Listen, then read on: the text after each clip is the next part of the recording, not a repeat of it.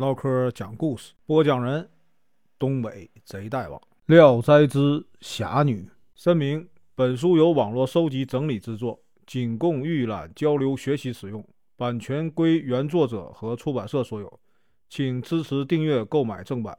如果你喜欢，点个红心，关注我，听后续。金陵人呢，顾生多才多艺，但是呢，他的家境非常的贫寒，又因母亲呢。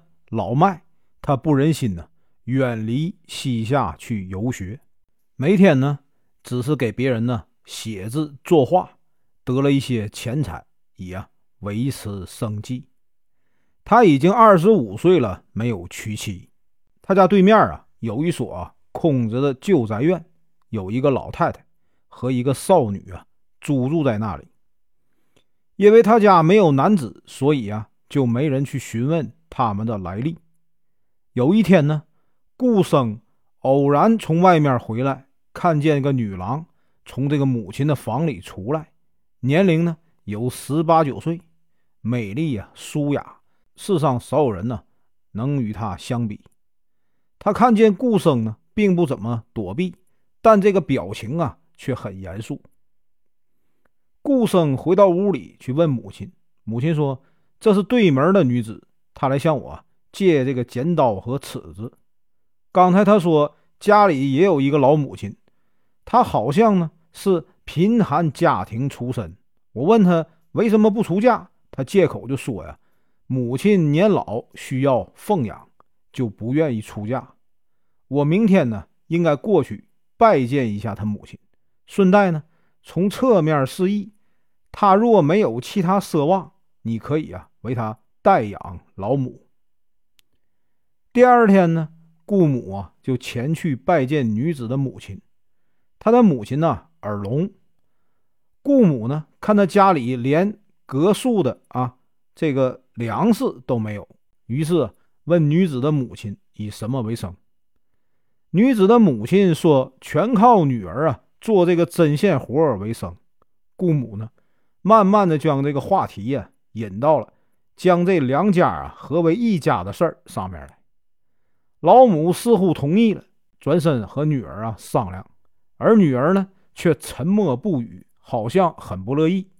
顾母呢只好回去了，跟儿子详细讲述了当时的情况，仔细呢思量的说：“女子该不是嫌我家太贫寒了吧？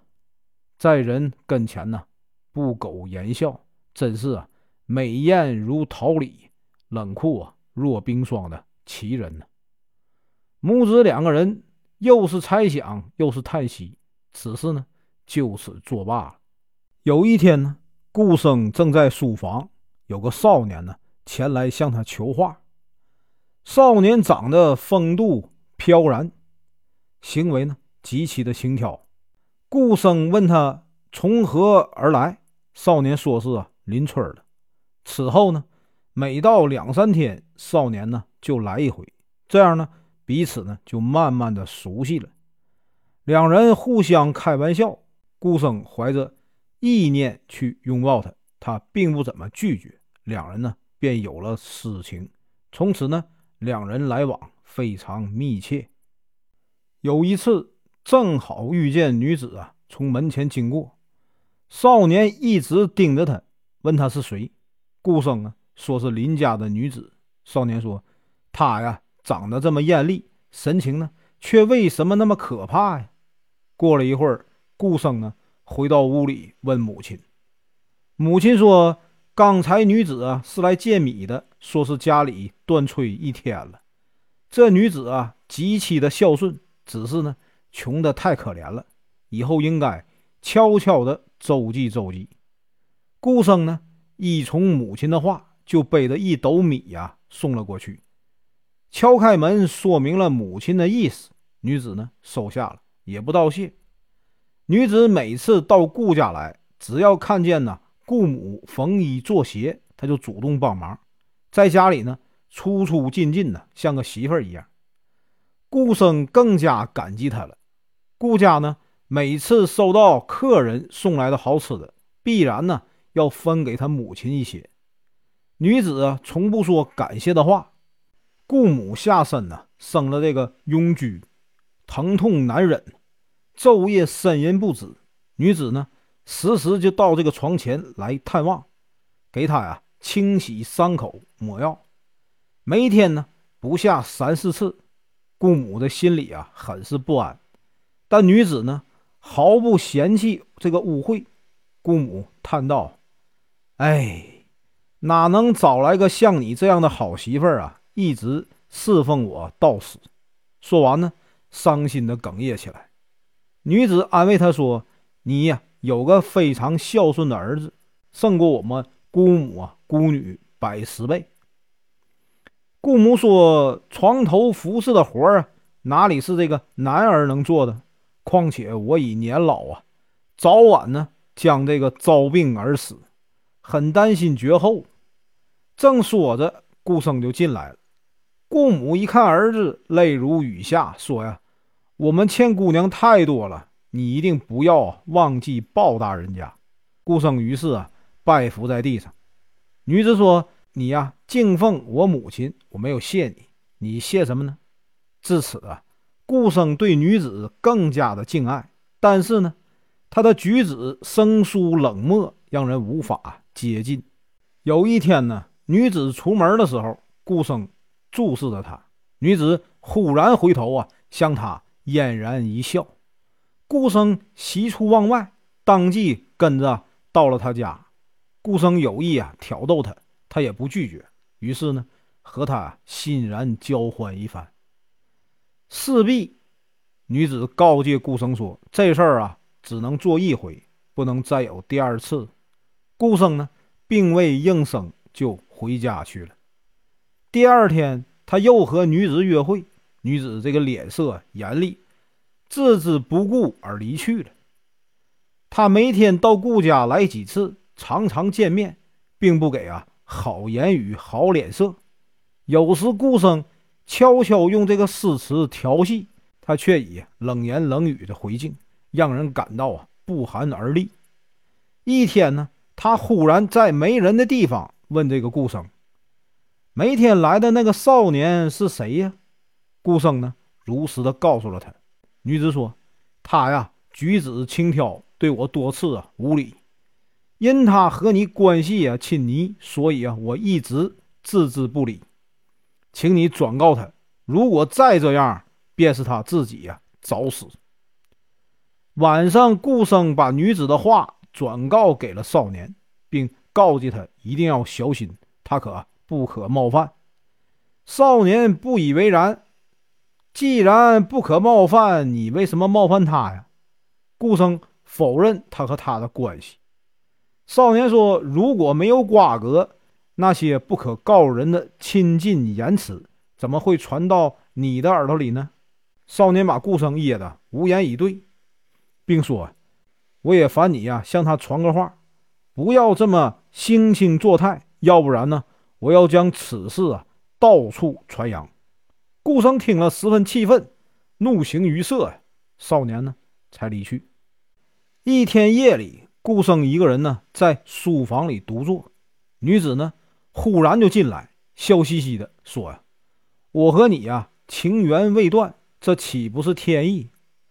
顾生呢欣喜若狂，一把将那个女子搂在怀里，正要亲热，突然就听见呢一阵脚步声，两人呢吃惊的站起来，就见这个少年呢推门进来了。顾生惊讶的问道：“你来干什么？”少年不怀好意的笑着说：“我特地呀来看看这个。”贞洁的人，他又回头对女子说：“今天不会再怪别人了吧？”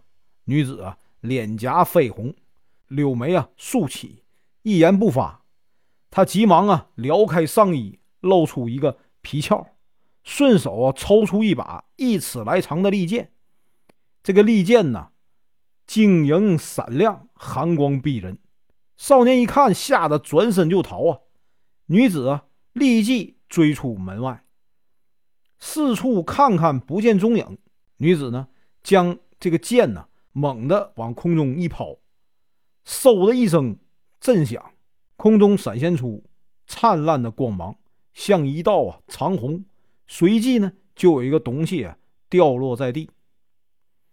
顾生急忙用蜡烛一照，只见是一只白狐，头和身子已被劈成两段。顾生啊恐惧极了。女子说：“这呀就是你的相好美瞳。我本来宽恕了他，无奈呢他自己不想活下去。”说完呢，他便呢收剑入鞘。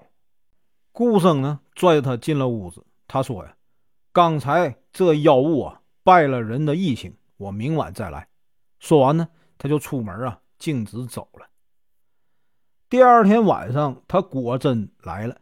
两人呢尽情的缠绵了一番。顾生问起他超人的剑术，他说：“呀，这事儿不是你该知道的，你呀必须严守机密。”泄露出去啊，对你很不好。顾生呢，又向他提起啊婚嫁的事儿。他说：“咱们夜里同床共枕，白天我为你啊操持家务，这不是妻子做的事儿是什么呀？实际上我们已经啊做了夫妻，何必还要再提嫁娶呢？”顾生说：“若不是嫌弃我贫穷吗？”女子说：“你呀。”固然贫穷，难道我就富有吗？今晚与你相聚，正是由于啊怜悯你的贫穷。临走时，他又叮嘱说：“这种苟且的行为啊，不能常有。该来的时候，我自然会来；不该来的时候啊，强求也不会有好处。以后呢，每次相见，顾生啊只想拉他说情话，他往往避开。但是呢。”缝衣服、烧火、做饭，他都完全承担，就像是一个呀普普通通的妻子。过了几个月，女子的母亲死去，顾生呢竭尽全力啊埋葬了她。从此呢，女子就独自的居住。顾生心想，他孤独一个人睡觉，可以和她同居，他就翻墙进去了，隔着窗户不停的叫女子。室内始终没有应声，顾生呢，看门上上了锁，屋里没人，私下怀疑啊，他和别人有约。第二天夜里，他又去了，但还像昨天一样，屋空门锁。顾生在这个女子窗户上留了一块玉佩，走了。过了一天呢，他们在这个顾母的房间相遇。顾生出来的时候。女子跟在他身后说：“呀，你在怀疑我吗？人各有心事，不可告诉别人。今天想死你啊，无疑，怎能办得到啊？但是有一件事需要你赶快想办法。”顾生问他什么事儿，他说：“我呀，怀孕已经八个月了，恐怕早晚要分娩。我的身份未明确，只能为你生孩子，但不能为你养孩子。你可以呀。”悄悄告诉母亲，给这个孩子找个奶妈，就假说是抱养人家的，请啊不要把我说出去。顾生按女子说的告诉了母亲，母亲笑着说：“这女子真是奇怪，聘她不成，却私下和我儿子结为夫妻。”母亲高高兴兴的照办了。又过了一个多月，女子好几天都没来顾家。顾母就有些怀疑，就到她家去探望。门呢紧关着，四周冷清。顾母敲了好长时间，女子才蓬头垢面的从里边出来，开了门呢，让顾母进去。他又把门呢给关上了。在屋里，顾母发现呢，孩子已经哇哇啼叫的躺在床上。顾母惊喜的问：“剩下几天了？”女子说：“三天。”顾母抱起来一看，是个男孩。孩子脸盘啊丰满，额头宽广，很漂亮。顾母啊高兴地说：“儿媳呀，你已经为我呀生了孙子，以后孤零零一个人将脱身何处啊？”女子说：“我有银钟啊，不敢告诉老母亲。等夜里没人的时候，我可以将孩子抱过去。”母亲回家告诉顾生。他们都为此啊感到诧异。到了夜里，顾生把儿子抱了回去。又过了几天，一个晚上啊，快到半夜时分，女子突然敲门进来，手里提着这个布袋，笑着说：“我啊，大事已了结，现在要和你分手了。”顾生急忙问他什么原因，女子说：“你待我养母恩情，我时时刻刻都不能忘怀。以前所说的这事儿只能做一回，不能再有第二次，是由于啊，报恩并不止在床上。”因为你贫穷不能成婚，我特意为你生儿啊，延续一线血脉。本来期望一次可以达到目的，不料呢，月经来了，于是啊，破戒又来了一次。现在你的恩情总算已报，我的愿望已实现，再没有什么可遗憾的了。顾生问：“袋子里是什么东西？”女子说：“是仇人的头。”顾生翻开一看。只见人头上胡须啊、头发全粘在一起，血肉模糊。他惊恐极了，又追问呢根底。女子说：“以前不跟你说，是啊，害怕你泄露出去。现在事情已经办成，不妨向你直说了。我呀，本是浙江人，父亲呢官居司马，被这个仇人呢陷害，抄了家。我背着母亲逃出来。”隐姓啊，埋名已经三年了。当时我没有啊，立即报复，只因母亲呢在。母亲去世了，我肚子里又怀了孩子，所以啊，一拖再拖。前几天夜里，我出去不为别的事儿，是因为仇家的门户啊，道路不熟，怕有闪失。说完呢，他就出了门，又回头嘱咐说呀：“我生的孩子要好好抚养。”你呀，福薄年寿不高，儿子可以为你啊光大门庭。夜深了，不可惊动老母，就此去了。顾生深感呢凄凉，正要问他去哪里，女子呢像电光似的一闪，转眼间就看不见他的踪影了。顾生叹息着，在门口啊呆呆的站了很久，失魂落魄似的。第二天呢？顾生将这个女子离别的事儿告诉了母亲。三年以后，顾生果然死去了。儿子十八岁中了进士，奉养祖母啊到终老。意思是说，人呐一定要娶个侠女式的妻子，才可以啊蓄养恋童，不然呢，你喜欢他，他就要勾引你的老婆了。本文结束。感谢观看，请听后续。